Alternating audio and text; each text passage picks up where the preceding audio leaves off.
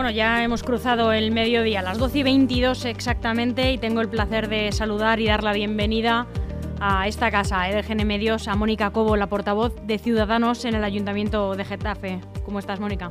Hola, buenos días, Almudena. Muchas gracias por acompañarnos. eh, siempre que te lo pedimos, que acudes a nuestra llamada, como se dice. Bueno, a, a vosotros siempre por la invitación y por darnos voz eh, en vuestro medio. Hay que decir que te echamos de menos ¿eh? en la última tertulia, que sabemos que no pudiste asistir, pero por compromisos de, agenda. Siempre lo decimos, ¿eh? Es que eh, es verdad que las agendas se han vuelto locas y, y, mira, veníamos comentándolo en el trayecto de que yo creo que no me quedan huecos eh, hasta el día 22 de diciembre, ahora mismo ya la agenda. Bueno, tener trabajo siempre es una buena noticia, siempre que uno se organice para tener también tiempo libre para desconectar y despejarse. Eso es más difícil. En este momento es complicado, pero bueno, ya vendrán las fiestas para poder descansar unos días en familia también.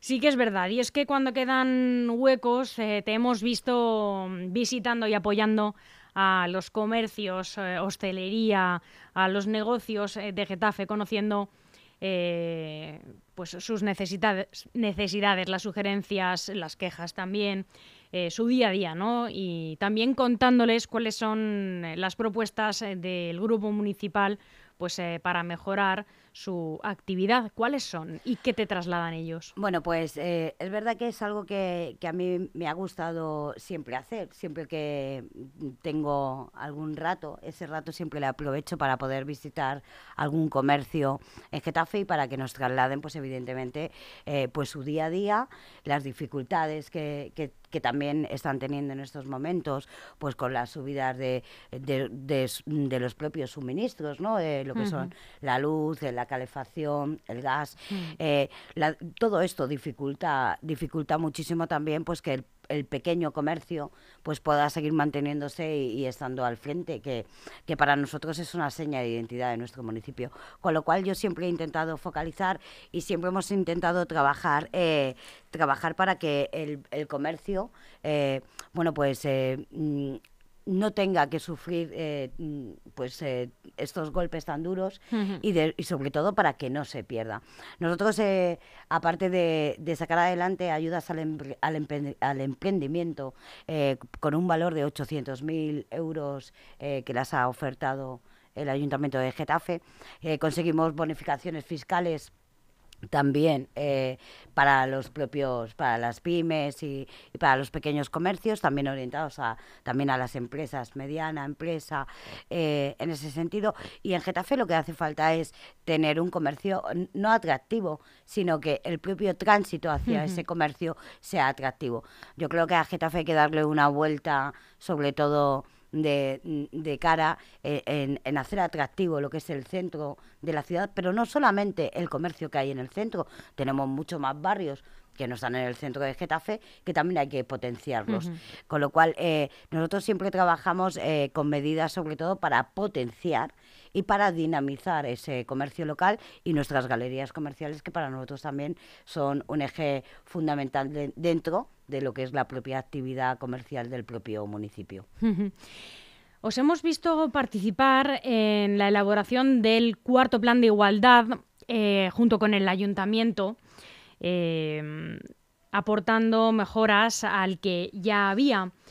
¿Qué tiene que ver esto con este tejido económico y social del municipio? Cuéntanos. Bueno, el, el plan de igualdad eh, del propio ayuntamiento está orientado a los servicios del propio ayuntamiento, uh -huh. o sea, no, no se extrapola sí. a, a, la propia ciudad, pero sí que nosotros ahí hemos querido incidir en medidas sobre en lo que es el teletrabajo, claro. que hay que potenciar muchísimo, eh, que, eh, que, creo que es una de las patas que se está quedando coja en este momento. La pandemia eh, parece que fue un boom y funcionó pero eh, en vez de fomentarlo, parece que se están poniendo... Sí, estamos volviendo atrás. Eso es, uh -huh. a, eh, y poniendo trabas. Nosotros, eh, y, y, en las medidas sobre todo de conciliación también. Sí. O sea, porque al final también el propio teletrabajo también eh, beneficia en la conciliación laboral y entonces nosotros hemos querido incidir sobre todo en medidas que tienen que ver con la conciliación y para, fomentar el teletrabajo.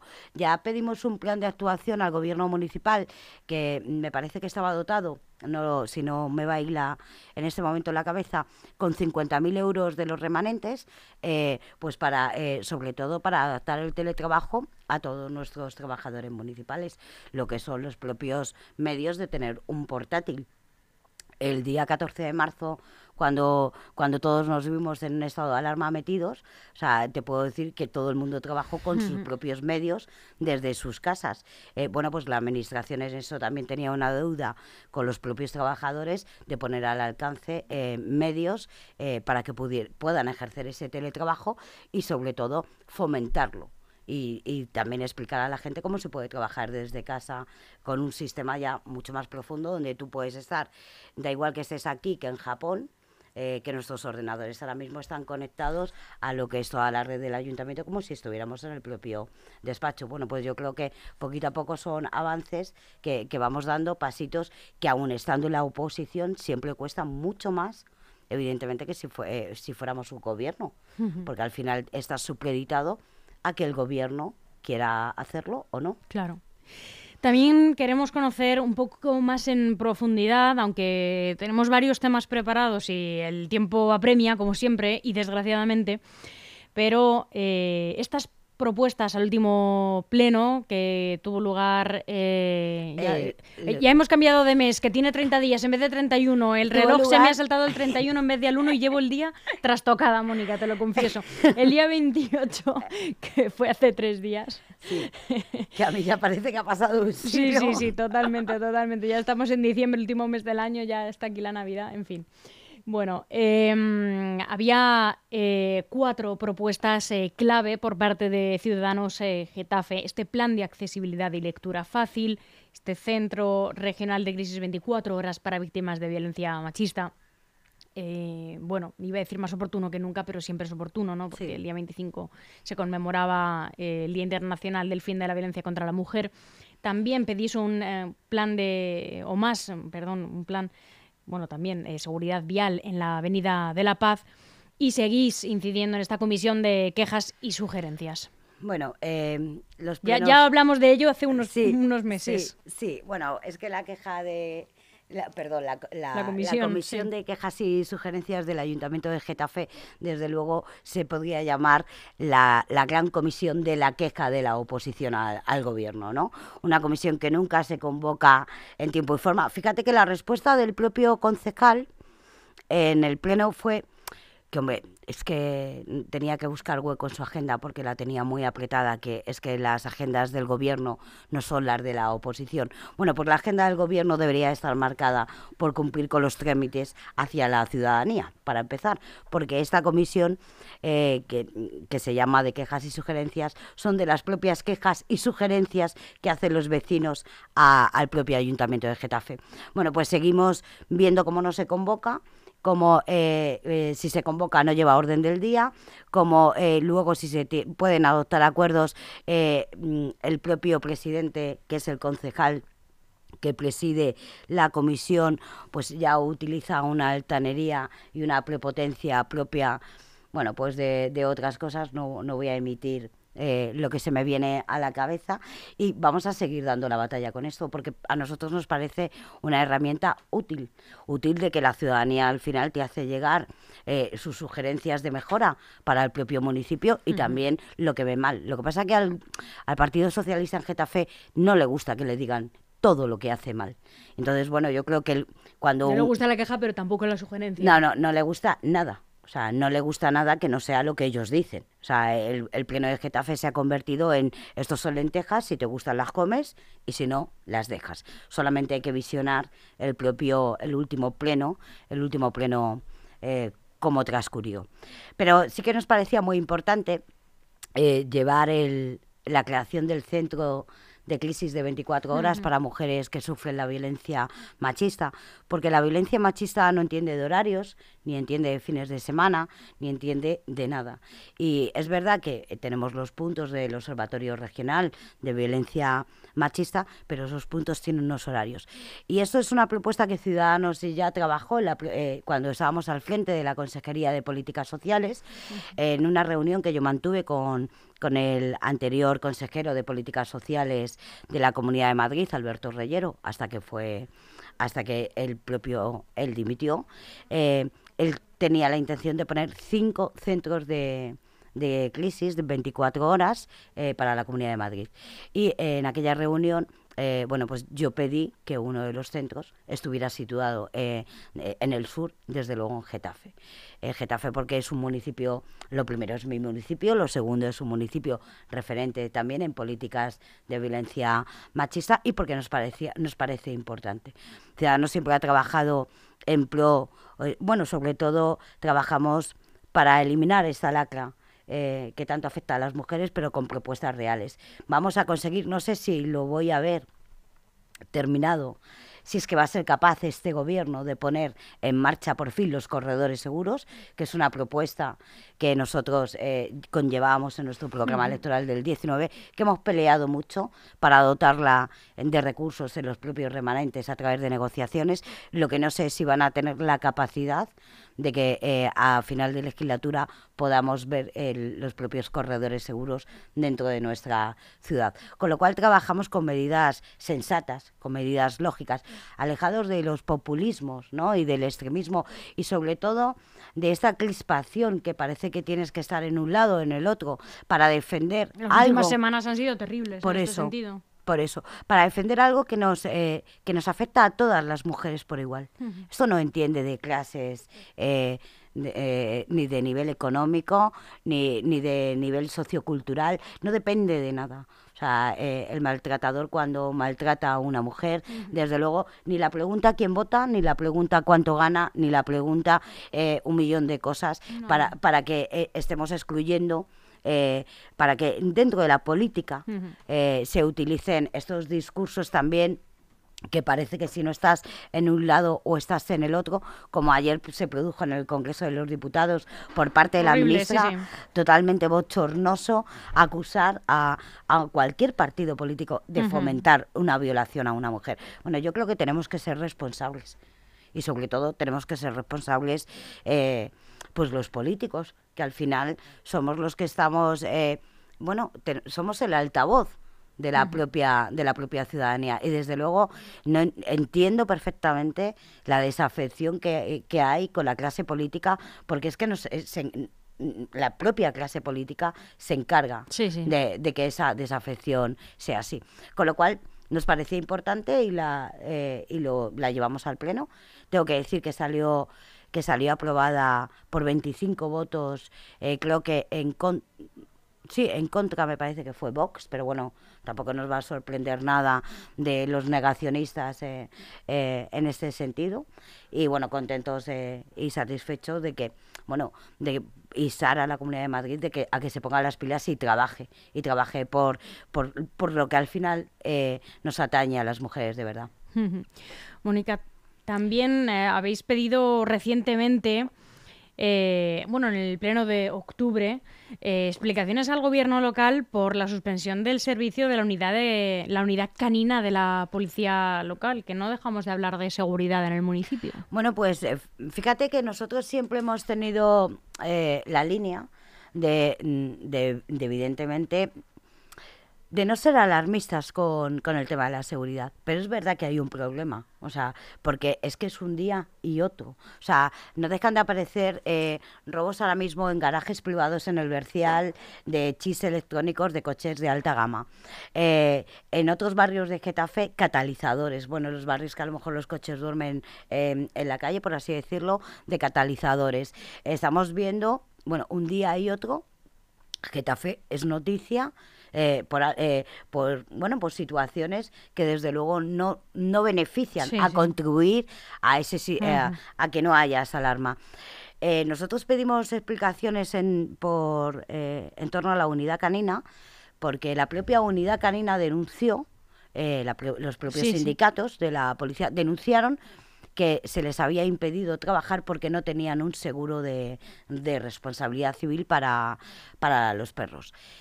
Nosotros hicimos la pregunta en el Pleno y la concejal de seguridad del Partido Socialista nos dijo que esto no había sido así, que habían trabajado perfectamente, Con lo cual yo nunca tengo que dudar, evidentemente no dudaré nunca de la palabra que un concejal da en la sede, en la sede popular, eh, la soberanía popular del pueblo, ¿no? En un pleno. Pero lo curioso es que días posteriores eh, aparecen unos audios en un medio de comunicación de la propia unidad canina certificando que eso pasó. Bueno, yo entiendo que, para un gobierno intentar tapar el sol con un dedo eh, es difícil, pero es que es lo que intentan hacer continuamente. O sea, eh, ya llega un momento en que te cuesta trabajo creer lo que te dicen, porque al final lo que se demuestra siempre con hechos es que mienten. Y están haciendo de su gobierno eh, el gobierno de la mentira. Y ese es el problema, porque yo creo que a la policía local hay que dotarla de medios, tanto humanos que faltan que también es algo que ya hemos tratado en estos micrófonos, la denuncia De, de, los cerca de 70 policías municipales que faltan en plantilla en Getafe. Las horas extra. Eh, las horas extras, eh, los medios, o sea, las propias emisoras que siguen sin funcionar, como las ratas han comido los cables de, de, de, de los propios teléfonos donde la ciudadanía llama. Bueno, yo creo que eh, desde luego la responsabilidad tiene que estar en, en, en saber cuál es lo prioritario para tu municipio si un gobierno no sabe qué es lo prioritario para su municipio, desde luego lo que tenía que eh, es plantearse si desde luego están haciendo un gran trabajo en Getafe, porque yo creo que los vecinos en mayo eh, decidirán eh, si han hecho un buen trabajo o no. Mónica, como nos queda poquito tiempo, te voy a, mm, ir a por dos temas brevemente. Uno es que es un tema que se arrastra desde hace cerca de cinco años que Ciudadanos, eh, creo que fue en 2016, eh, se aprobó incluso eh, la instalación de desfibriladores o demás desfibriladores en edificios municipales. Este tema casi no se ha movido. No, este tema, eh, bueno, pues gracias a que hemos seguido siendo muy insistentes y no hemos dejado eh, los temas aparcados en un cajón, que es lo que ellos hacen. O sea, tú al final llegas al pleno, presentas una propuesta, sale aprobada y el gobierno eh, coge, la guarda en un cajón. Bueno, esto se habrá olvidado, vamos a seguir a lo nuestro. Y nosotros hemos, seguido, hemos sido muy insistentes con ese tema, lo primero porque nos parece algo básico para todas las personas que practican deporte. Una persona que practica deporte tiene más riesgos de poder sufrir un fallo cardíaco que una persona que evidentemente pues, no lleva su cuerpo a un límite de cuando está haciendo ejercicio. En el último pleno, no en este último, sino en el anterior, eh, le hice la pregunta al concejal de, de deportes y tuvo que reconocer tuvo que reconocer que, que es que había habido problemas en la adjudicación. Eh, bueno, lo que yo creo, no es que ha habido problemas en la adjudicación, es que yo creo que es una decadez y una, una desidia absoluta por ciertos temas dentro del municipio. Curiosamente, después de aquella pregunta, a los 10 días eh, aparecieron desfibriladores en instalaciones deportivas municipales. Bueno, pues satisfecha. Si conseguimos, eh, eh, bueno, al final el hacer hincapié en ciertos temas, bueno, pues si al final de, de haberlo preguntado desde el 16 que se aprobó esa moción, eh, creo que puedo decir que a lo mejor lo habré preguntado, llevado a pleno una vez o dos veces anualmente eh, machacando con este tema, bueno, pues por fin eh, me parece que han sido 10 desfibriladores los que se han comprado, que no a lo mejor son los suficientes, pero bueno, es un paso adelante para, eh, para desde luego que nuestras instalaciones municipales deportivas tengan la seguridad, sobre todo cardiovascular, que también así lo exige la propia ley del deporte. Y Mónica, solamente un tema que es eh, Ciudadanos, el partido. No hacen más que salir titulares de esta división a nivel nacional. Eh, dos caras, Inés Arrimadas y Edmundo Val. Se habla de pues eh, esta escisión ¿no? que parece agudizarse. Incluso se ha pronunciado el ex vicepresidente de Castilla y León, Francisco Igea, que, pide la marcha de la actual presidenta. Em, y desde aquí queremos eh, saber a nivel también local. Incluso nuestro vicealcalde ya ha dicho que no se va a presentar a las siguientes eh, elecciones que deja eh, Ciudadanos, que, va, a perseguir otros proyectos ¿Qué pasa con Mónica Cobo? ¿Cómo ve su partido y cómo ve su futuro en Getafe? Bueno, pues yo mi partido lo veo con preocupación y mentiría si no, no si dijera otra cosa. sería vivir de espaldas a la realidad. Eso es. Y, lo primero porque eh, yo llevo dentro de este proyecto 10 años, en el 2013 cuando Ciudadanos eh, posiblemente era mm, conocido en Cataluña, no, no en el resto de España, y sí lo veo con preocupación. Eh, sobre todo, bueno, ver cómo ahora mismo eh, las voces que, está habiendo, eh, tenemos una asamblea general, yo creo que es el seno para discutir todo lo que haya que hacer y refundir. Sí que puedo estar de acuerdo, y ahí sí que estoy bastante de acuerdo con, con lo que dijo el, el es vicepresidente de Castilla y León, de que creo que si eres parte del problema no puedes ser parte de la solución.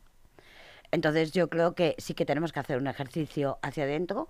La renovación de líderes no es algo que no pase en ningún partido, pasa en todos. El, Partido Popular descabezó eh, a Pablo Casado y eh, a los 10 minutos tenían a Feijó puesto al frente de, del Partido Popular. Así pasó en el Partido Socialista también.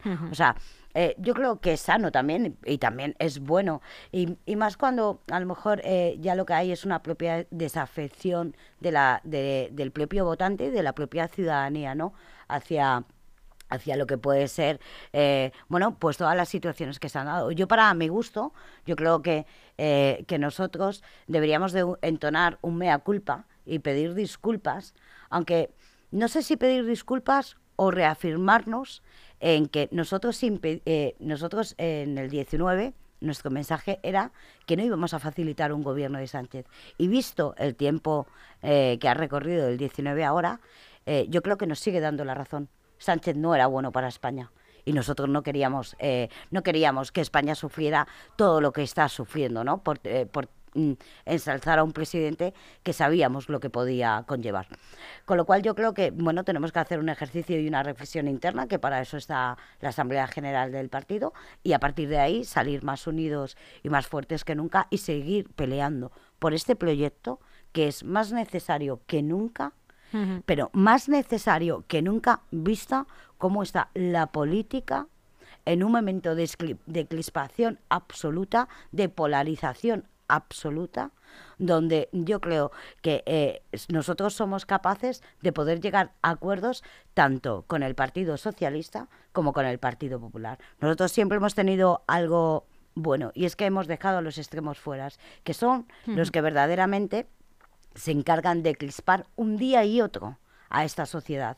Bueno, eh, pues solamente eh, a lo mejor había que mirar un poquito a Europa, que miraran un poquito a Italia, lo que, lo que está pasando con Meloni en Italia, ¿no? Ese es el populismo, eh, tanto de un lado como del, otro, que al final no aporta soluciones y, si las aporta a problemas muy complejos son soluciones muy sencillas que lo que traen siempre es más precariedad para, para los de siempre, para la gente que se levanta, que trabaja, que tiene su negocio, que es ese, ese es para que nosotros hacemos política, para la gente de a pie. Para, la gente que sabe lo que es pagar una casa, que sabe lo que es el esfuerzo de la cultura. Eh, nosotros, es, lo que yo te digo, o sea, yo creo que a partir del 15 de, de enero, pase lo que pase en esa refundación, cerrar filas y estar para adelante y luchando por un proyecto que considero que es más necesario hoy que nunca.